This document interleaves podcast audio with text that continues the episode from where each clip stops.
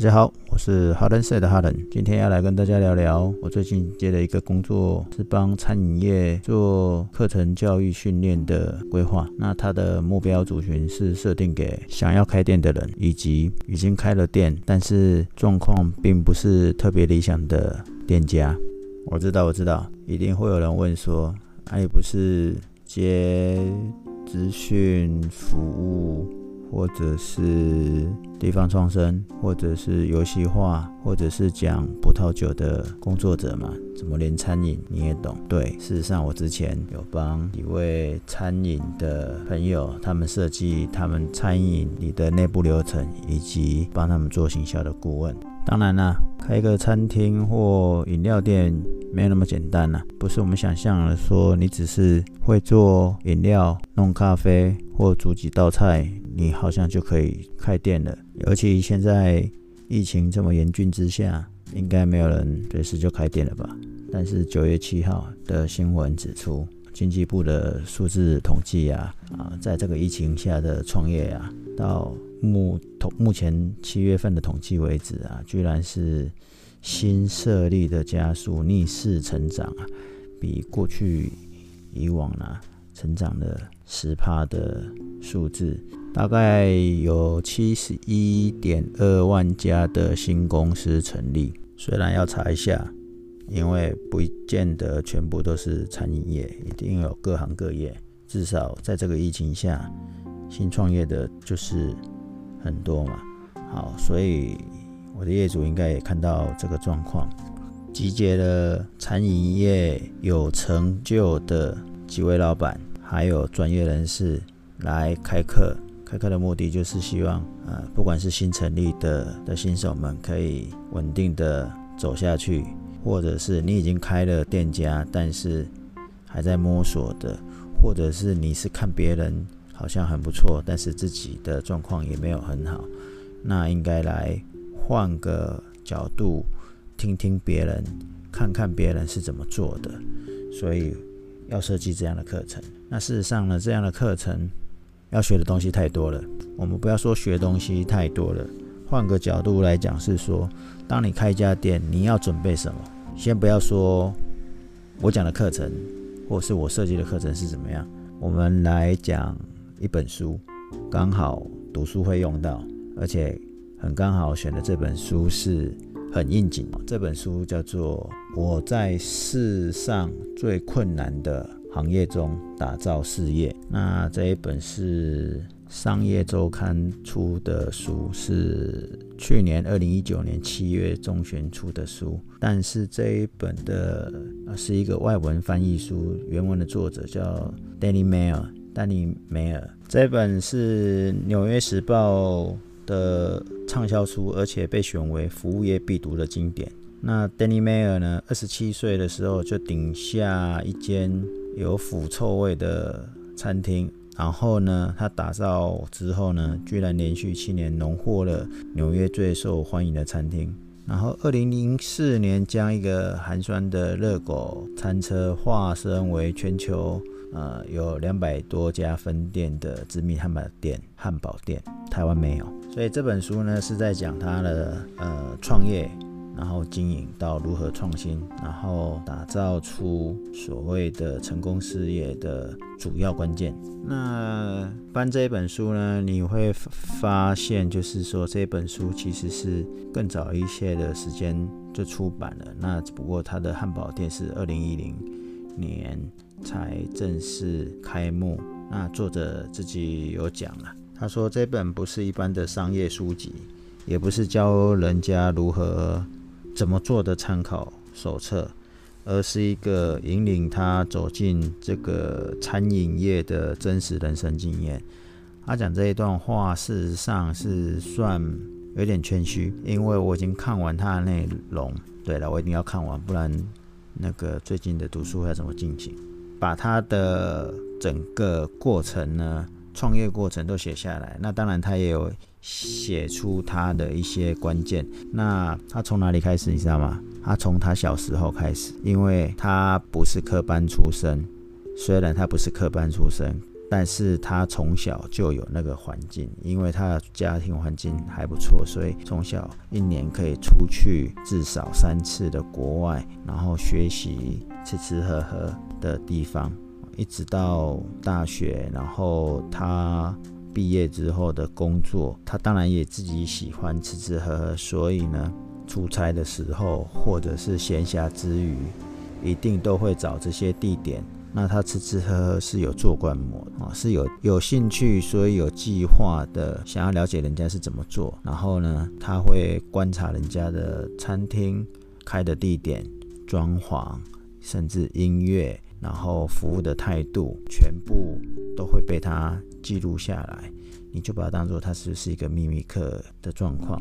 那这本书呃有几个。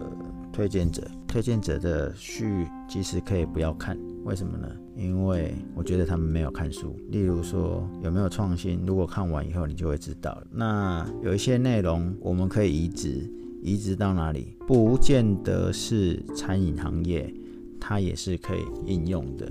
如果你没有太多时间，那它总共有十三个章节，所以呢。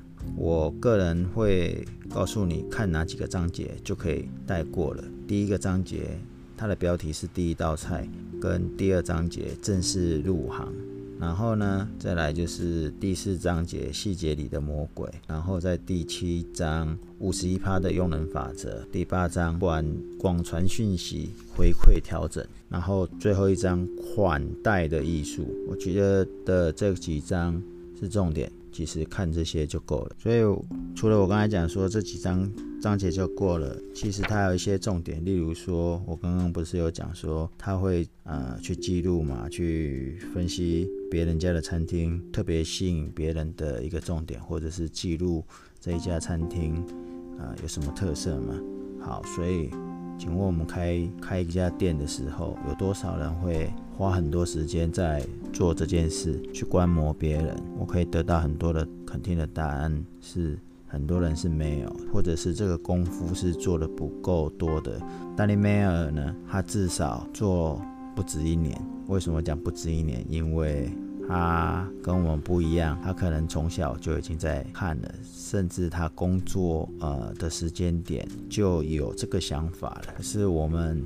大部分想要开店的人，通常想要开到他开始去做的时候，中间是没有准备期的，这是最大落差。这个我们在做使用者研究的时候，不能讲使用者研究了，就是像我们在做一个游戏化设计的时候，要跟地方。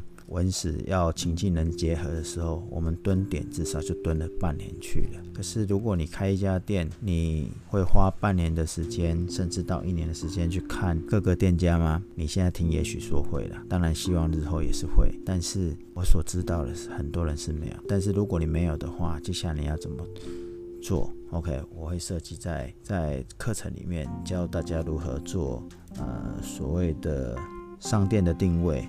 这时候你选择你的商圈选择就很重要了。那这里会有一个很很有趣，也不能叫很有趣啦，就是说，呃，丹尼梅尔呢，他第一家店呢，或者是他一开始抱定的主意呢，就是不按照大家所讲的选一个店家的地点，地点很重要，他反而不是这样看。他认为地点不用选最好的，他宁可选最差的。为什么呢？因为最差的价格便宜，而且一定可以长期做优惠。他觉得他有办法可以把店家做好，带动周围的环境，让这个地方变更好。所以完全不一样吧？跟很多人的想法是不一样的。还有什么不一样点？例如说，他如何把自己的幽默感用到服务业的工作上？这不是只有他，他连找人的时候呢，都会设计这样的一个规则。例如说，他会问应征者说，如何把自己的幽默应用在工作服务上嘛？这是比较简单的嘛。然后。例如说，你对上一个工作最不满意的地方是什么？哎，这个好像我们也常听到，对不对？那他还有一个就是说，你喜欢美乃滋还是奇美酱？哎，这不因为他是餐饮业，所以他出这个还蛮还蛮正常的嘛。所以对他来讲，这样就是有点奇奇怪怪的问题。那他希望来回答的人呢，也许会有一些趣味在里面，那他就可以知道应征者是否具有幽默感。刚刚我有讲到啊，这本书。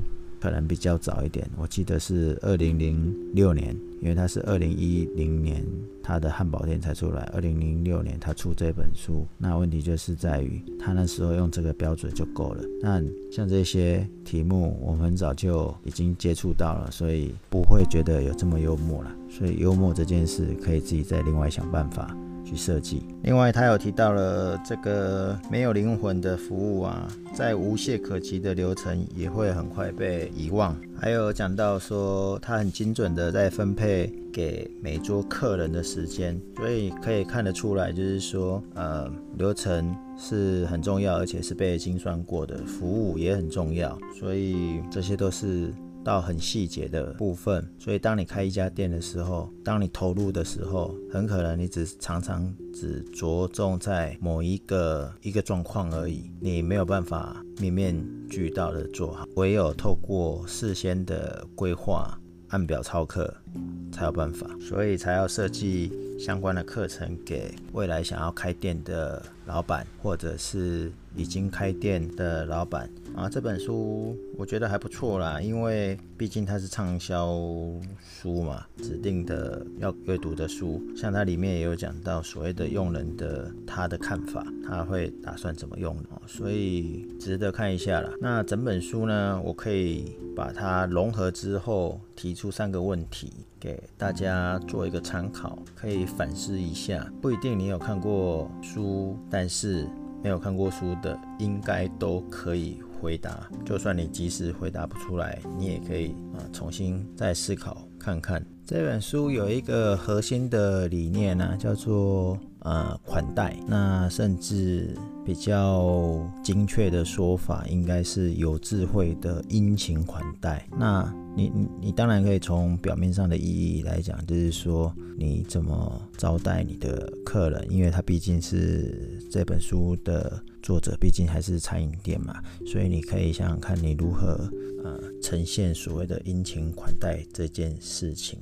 那也就是说，对你而言，你可以想想自己，就是对你而言，什么是优质服务跟圆融的招待，或是圆融的招待的高级版，就是所谓的款待。那优质的服务跟圆融的款待，主要的差异点在哪里？在我们自己的工作生活中，或者是去吃吃饭的餐饮的店家中，有没有什么受款待的经验，会让你觉得受宠若惊？这是第一个问题。哦，当然这不是书上的啦，这是我觉得呃我们可以反思的。那当然我们就是我不是在设计这个课程嘛，所以相对的，这是其中会让大家来思考的。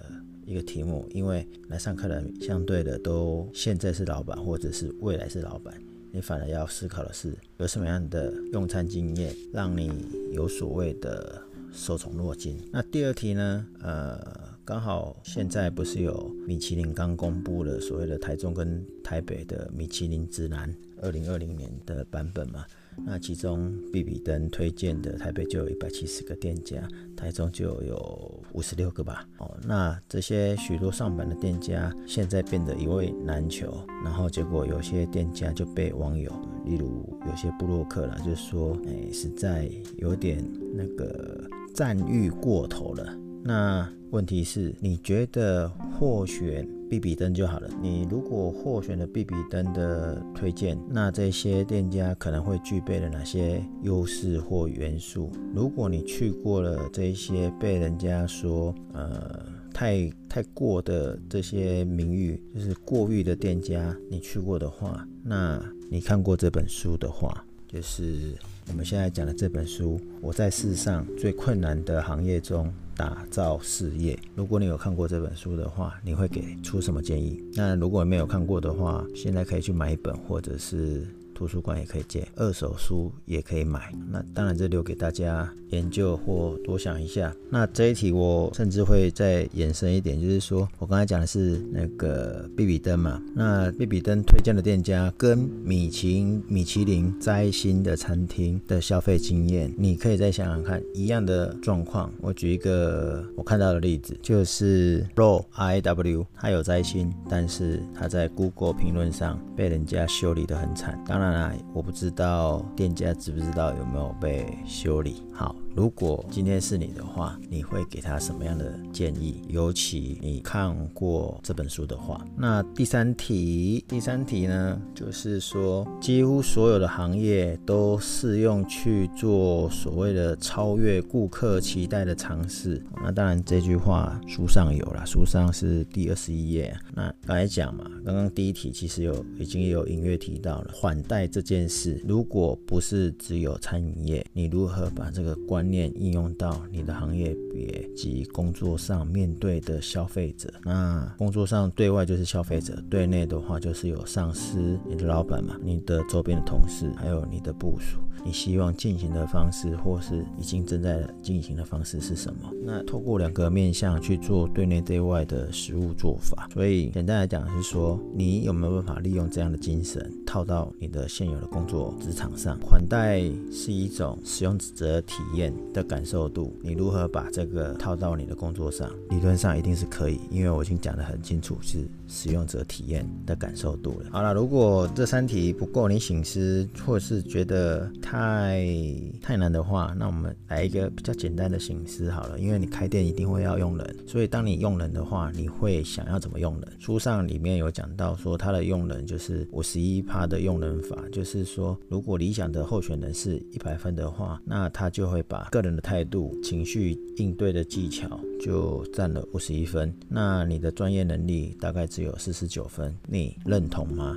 那有没有想过，你觉得你找员工来，或者是你的事业伙伴来，是要找跟你一样的，还是找比你更厉害的？那你愿意花什么样的代价找来这样的人？所以你在考虑用人的时候，这个专业的潜力跟所谓的态度、情绪上的应对技巧，各自的占比是多少？这个可以给大家思考。所以总共准备了三大题啊，但是时间够的话，可以再想第四题。好，那我们来总结一下好了啦。虽然是讲最近接的工作了，那当然也刚好跟书上可以做个呼应。那开餐厅或开公司，我觉得都大同小异。它的服务有个金三角，就是不变的原则啦。有雇主嘛，老板嘛，员工，还有什么顾客？听起来很废话，但是把刚刚讲的说，这本书的核心重点叫款待。